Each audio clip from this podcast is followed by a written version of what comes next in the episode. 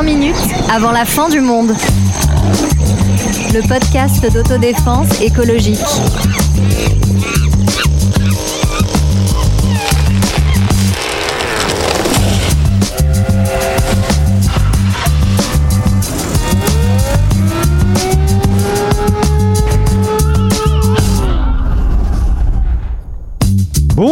Bonjour, bonjour. Toute l'équipe est très heureuse de vous retrouver pour une nouvelle saison de notre podcast. Et pour ce 72e épisode, premier de la saison, nous allons partager avec vous quelques cartes postales. Attention, pas n'importe lesquelles. Celle d'un été 2023 encore marqué par pas mal de violences climatiques, sociales et environnementales. C'est bien Oh. le, le Et mystère. salut, ne t'en déplaise, Sarah, c'est bien le mystère au point de départ de cet épisode. D'un côté, les désastres et ravages toujours plus intenses, et de l'autre, l'impression que rien ne change.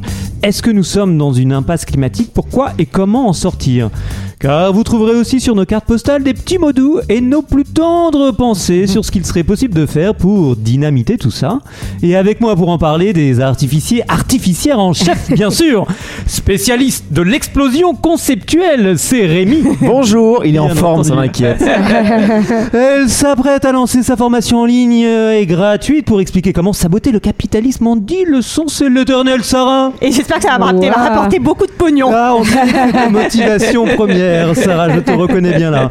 Et la subversion chez elle est bien plus qu'une passion, c'est un métier. Salut à toi, Marlène. Salut Antoine Salut tout le monde, j'ai envie de vous demander, on se retrouve après la rentrée, je vois des mines reposées. Bronzé. Bronzé, on Non. peut le dire. Alors, bronzé, on va Ça revenir dessus. Voilà, je pense que sur qui ont le- pris l'avion. Voilà, on va, on déplier tout ça, on va jouer carte sur table. Euh, Est-ce que les vacances ont été bonnes euh Bah moi, elles ont été très bonnes et elles ont été très longues. Euh, Elles ont duré euh, six semaines. tu es, con- tu es consciente Donc- que les gens qui nous écoutent te détestent maintenant à partir de cette phrase. Oui, mais c'est parce que je suis sans emploi, Euh, ce qui permet de prendre des grandes vacances, mais pas forcément de gagner beaucoup d'argent. Voilà, c'est une question de- une question Une d'équilibre. question d'équilibre. Et non, mais ça m'a fait beaucoup de bien parce que la fin d'année professionnelle était un peu rude et, et j'avais besoin de ce temps de, de repos pour moi. Oh bah Sarah, nous, Et j'ai eu la nous chance- réjouissons de te retrouver Et j'ai eu reposée. la chance de pouvoir le, le prendre. Et toi Rémi, alors, ces vacances, parle Très très mauvaise. Très mauvaise. Mais je, je suis quand même allé à Colombey les deux églises, qui est comme Ouais. tout le Ah bah le ça c'est le, une chance le lieu de pèlerinage des gaullistes. Alors, et ouais. j'étais avec Florian Philippot, on était bien. Non, je plaisante. Non, j'étais voir la maison du général de Gaulle et ça m'a fait du bien dans un certain aspect, c'est que ça relativise plein de problèmes contemporains, quoi. Euh, tu sais que j'ai j'ai c'est aussi pour ça que t'as passé euh, de mauvaises vacances, voilà. quelle drôle d'idée Non, justement, ça m'a, ça m'a, tu vois, ça m'a relevé, quoi. Ah, ah, c'est bien, tu vois. J'ai des gens qui ont vécu des trucs quand même. Rémi, euh, instant confession, j'ai aussi été à Colombey les deux C'est pas vrai. mais pas cet été, avec des amis il y a, il y a quelques temps. Euh, alors c'est la région. Avec Sarah on n'a pas fait ça la non mais la région, la région est plutôt belle et effectivement j'ai visité la, la maison du, du général, boisserie, la du général boisserie. de Gaulle et c'est vrai qu'il a une vue depuis son bureau. Moi je suis sensible à ça parce que je passe beaucoup de temps derrière un bureau. Et il a une vue là comme ça avec des collines. euh, va être dégagé sans aucun bâtiment. C'est-à-dire qu'il n'y a aucune construction humaine dans le champ de vision du général de Gaulle, ce qui est quand même. euh, Bon, vous êtes Magnifique. euh, content et contente d'écouter un podcast sur le général de Gaulle. Marlène, est-ce que tu as été à Alors moi, je, ne suis pas allée à Colombay.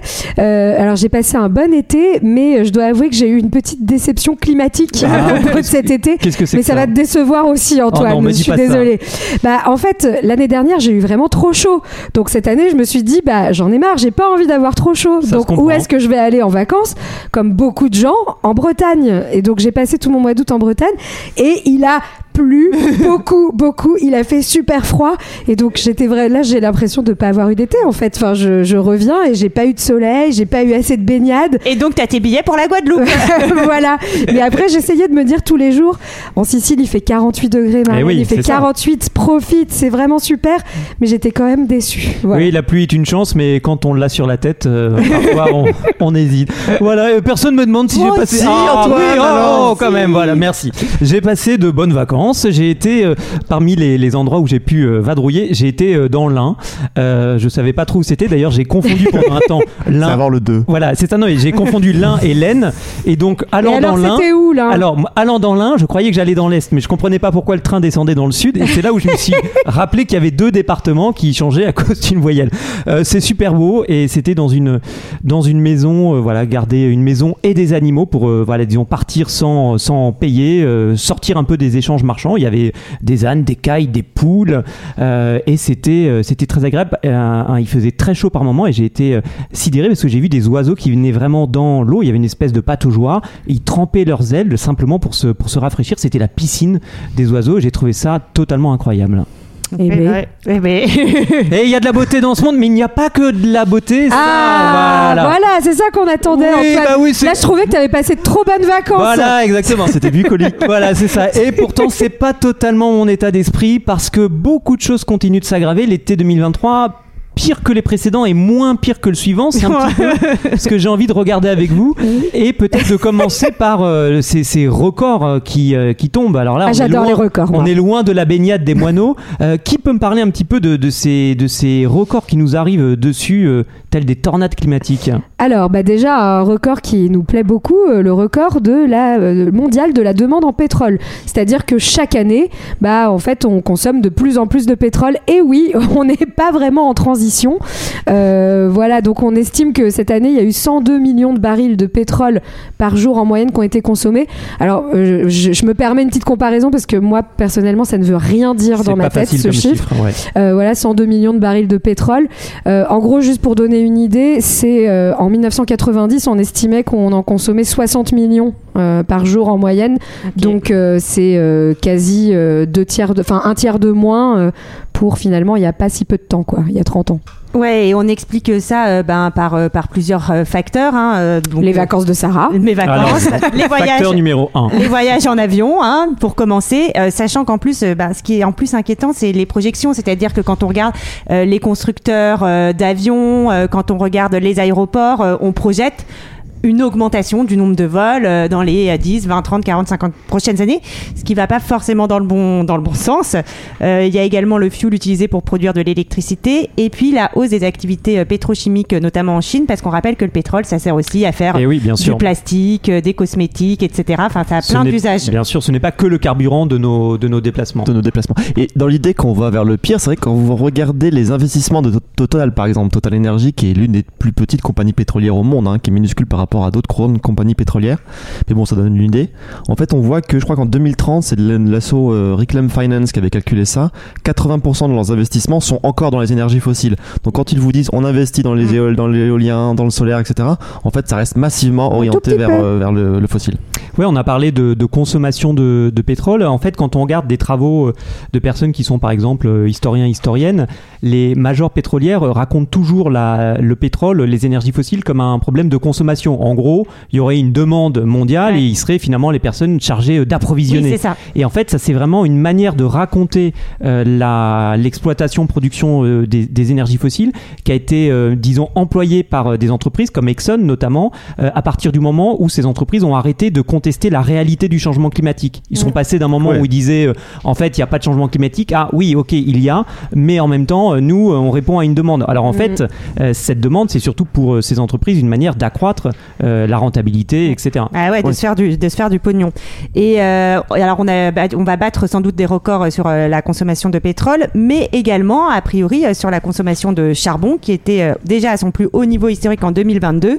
Et là, les projections pour 2023, on devrait battre tous les records. Et c'est pas magnifique Ah, oh là là, j'aime pas trop quand tu dis ça. Sarah, qu'est-ce qu'on qu'est-ce qu'on va battre comme, comme record? Comment, comment essayer de comprendre un petit peu ça? Bah, en fait, euh, cette consommation de, de charbon, elle est liée notamment à des usages industriels. Hein. Euh, Donc, euh, on utilise le charbon pour faire tourner les usines. Euh, et puis, ça reste aussi une énergie qui est moins chère hein, dans plein d'endroits. Donc, on, préfère aller prélever le charbon qu'autre chose. C'est encore notamment le cas de pays comme l'Inde, l'Inde et la Chine, hein. donc qui sont non seulement des pays qui consomment beaucoup de charbon, mais en plus qui ont des populations gigantesques, quasiment 1,5 milliard de personnes dans chacun de ces deux pays. Donc avec une consommation d'énergie qui qui croît. Alors évidemment, hein, je suis pas en train justement de reprendre cet argumentaire dont tu parlais, Antoine, hein, des, majors, de dire euh, c'est parce qu'il y a plus de consommation, mais de fait, il y a quand même quelque chose qui se passe dans ces deux pays-là. C'est qu'en fait, on a une, un accroissement de la population, un accroissement de la classe moyenne aussi, et de et comment est-ce qu'on définit aujourd'hui sociologiquement la classe moyenne, bah, c'est par le fait qu'elle euh, consomme davantage pour ses loisirs. Et donc, qui dit consommation de loisirs dit augmentation euh, des besoins en énergie et notamment industrielle et en charbon. Parce qu'en fait, il faut rappeler qu'on n'a encore rien remplacé. Quoi. En fait, on consomme plus de charbon qu'au 19e siècle, alors qu'on a l'impression que c'était le siècle du charbon, le 19e. Ouais. Donc en fait, le pétrole se, comment dire, s'accumule avec le charbon, le gaz, etc. Euh, et euh, faut pas non plus euh, pointer du doigt les Chinois ou les Indiens, puisqu'en fait, une partie des biens qui sont produits dans ces pays euh, sont ensuite euh, exportés vers l'Europe, vers nous. Bien sûr. Donc voilà, il faut garder aussi cet aspect-là à l'esprit. Ouais, et puis avoir toujours un regard critique. Enfin, je dis ça parce qu'en tant qu'enseignante, c'est marrant. Je travaillais sur la Chine là, avec mes élèves et il y avait plein de tableaux dans des manuels scolaires hein, où en fait on explique que la Chine investit beaucoup dans le renouvelable et donc on nous met euh, des graphiques avec notamment ce qu'on appelle le mix énergétique de la Chine, c'est-à-dire le pourcentage euh, consommé dans chacune des énergies. Et en fait, on voit en effet que le, pourcentage d'énergie renouvelable croît, mais en fait, il croît euh, en même temps que croisse le- la consommation de charbon et de pétrole qui devient toujours plus importante. Donc c'est encore une fois une manière de présenter les choses qui est quand même assez erronée et biaisée. Oui, et puis en plus euh, faire attention donc euh, de pas euh, trop euh, taper sur les doigts de la Chine, l'Inde, etc. Il faut aussi se regarder un peu parce que il y a toute la question des émissions de dioxyde de carbone historiques. Et quand on regarde ça, ben l'Europe et l'Amérique du Nord notamment sont responsables de la grande majorité du gaz carbonique qui est aujourd'hui donc dans l'atmosphère. Par exemple, les États-Unis, selon Carbon Brief, seraient responsables de 20% des 2500 milliards de tonnes de dioxyde de carbone euh, actuels. Ouais, c'est c'est juste, euh, Sarah, ce que tu dis, et puis euh, la, la, la limite qu'il faut, euh, disons, apporter aussi à la limite que tu, que tu évoques, c'est euh, bah, de faire attention à ces approches par pays. C'est-à-dire, voilà, on dit Ouais. c'est les États-Unis, la France, la Grande-Bretagne, bien sûr. Si on regarde une entité nationale, il y a des responsabilités historiques pour certains pays, mais il faut faire attention de ne pas faire de ces pays des ensembles homogènes, comme si c'était tout le pays dans son ensemble qui avait tiré profit de cette production d'énergie fossile. Et voilà, c'est, c'est, il faut pas être, euh, disons, euh, totalement euh, enfermé dans cette perspective nationale. C'est très souvent une, une catégorie de personnes hein, qui ont contrôlé le processus d'extraction des énergies fossiles et qui ont tiré des profits financiers. Oui, et puis en plus, encore une fois, cette comptabilité nationale, comme l'a un peu évoqué Rémi tout à l'heure, elle ne fait pas sens dans une économie mondialisée. Encore une fois, ce qui est produit en Chine est consommé ailleurs. Et par ailleurs, en Chine, on ne, co- on ne comptabilise pas, par exemple, bah, tout, ce que, tout ce que la Chine va produire via ses entreprises et, via, et va aller exploiter, par exemple, dans les terrains euh, et les territoires achetés en Afrique. Donc en fait, euh, enfin voilà, euh, c'est des comptabilités qui sont vraiment, enfin qui ne veulent pas dire grand chose sur les responsabilités. Alors nous avons un extrait euh, sonore pour cet épisode qui est assuré par euh, Rémi Noyon puisque nous n'avons pas du tout euh, que je chante, c'est la, bande son. Tu pourrais Rémi, ça je, je sais peux, te- que je peux te- je peux t'imiter Patrick Pouyanné. si Voilà, exactement, tu m'as vu. Ah bah, il, a, pense- je vais- je vais le il citer. a vu clair dans mon jeu. Alors, Patrick Pouyanné, qui est le Le PDG de Total. Total Énergie. Total Énergie. Voilà, pardon, comme maintenant, sinon on risque de- d'avoir un, un procès.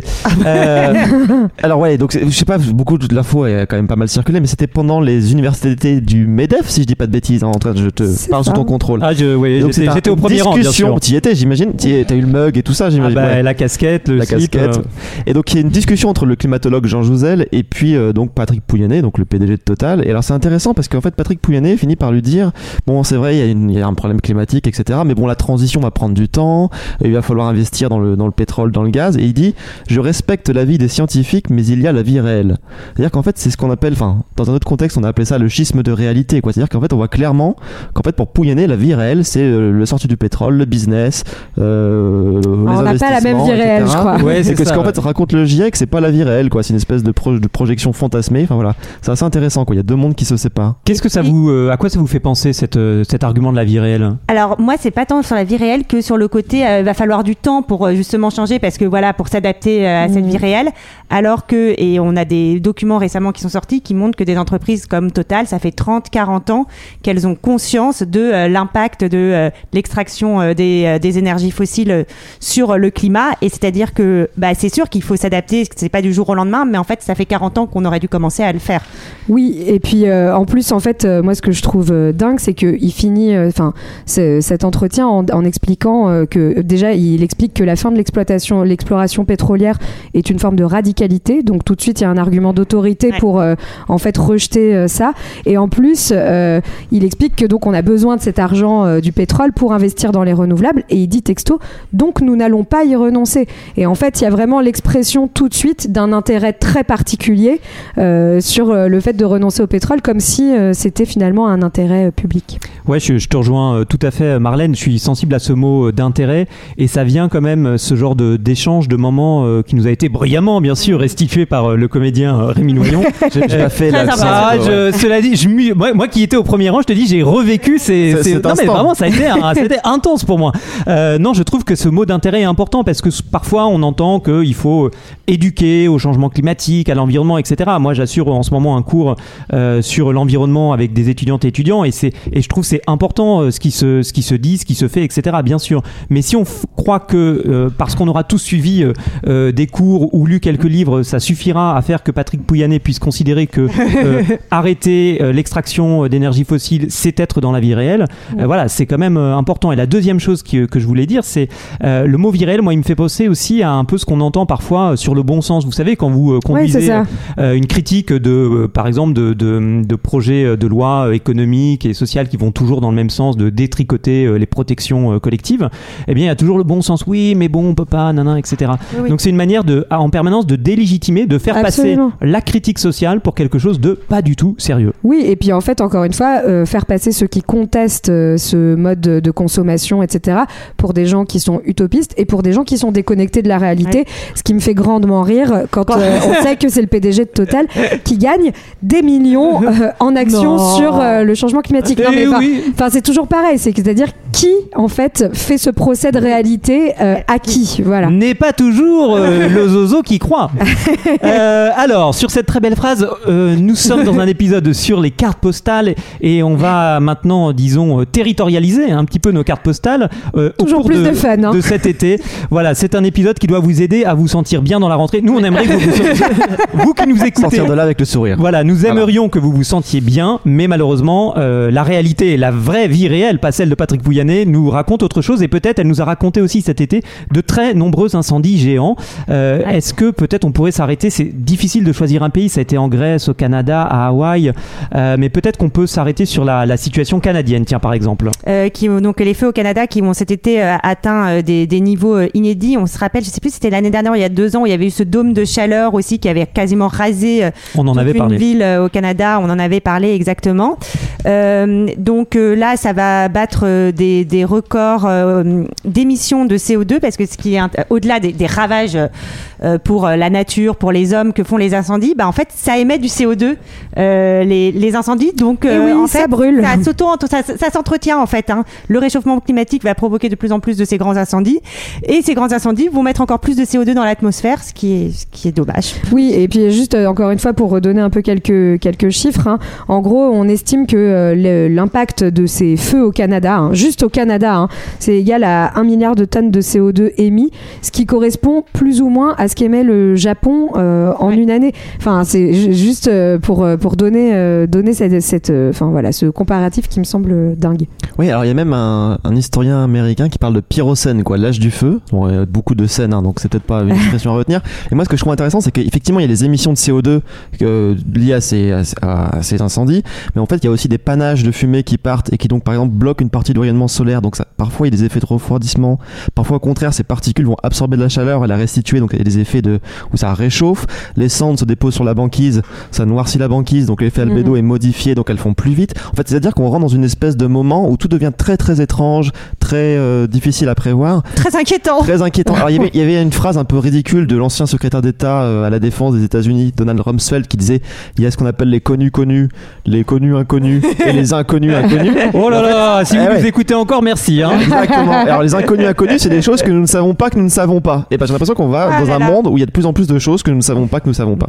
Eh, ça a l'air trop bien, mais en tout, en tout cas, ce qui, est, ce qui est aussi fou, je trouve, par rapport à, cette, à ces, ces feux du Canada, c'est que ils ont énormément choqué il y a deux ans, ils ont choqué il y a un an, et qu'en fait, euh, il y a une forme de banalisation qui est en train euh, aussi euh, de s'opérer.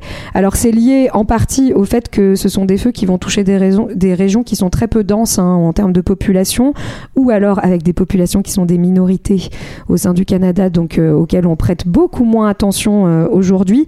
Mais, mais voilà, donc il y a des enjeux sociaux qui, qui entrent encore en compte, parce que voilà, hein, ces énormes feux au Canada, on estime qu'ils ont, qu'ils ont provoqué l'évacuation d'à peu près 160 000 personnes.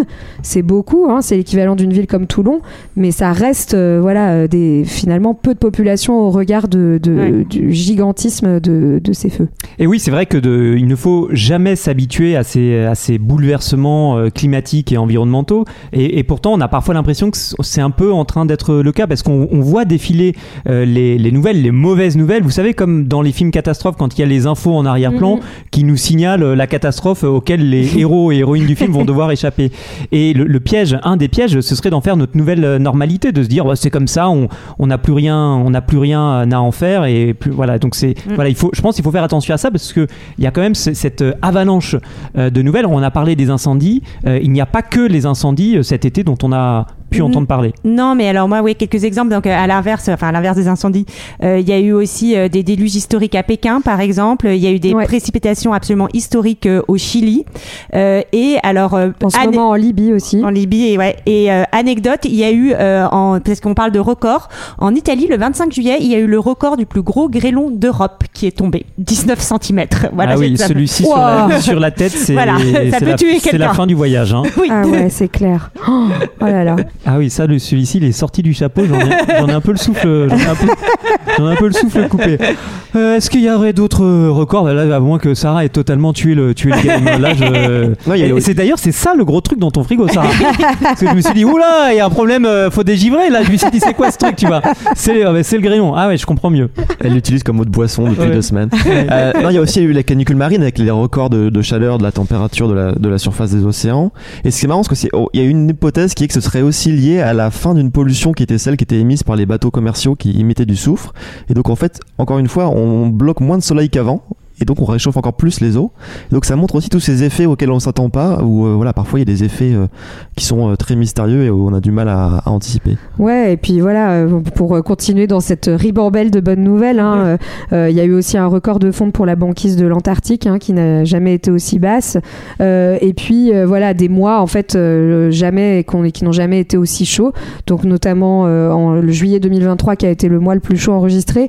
Et puis par exemple, si on regarde juste à l'échelle de la France, le un mois de septembre qui a été particulièrement chaud avec une vague Ouais. de chaleur hyper hyper tardive euh, et, euh, et où on voit qu'on n'est pas du tout euh, prêt pour tout ça.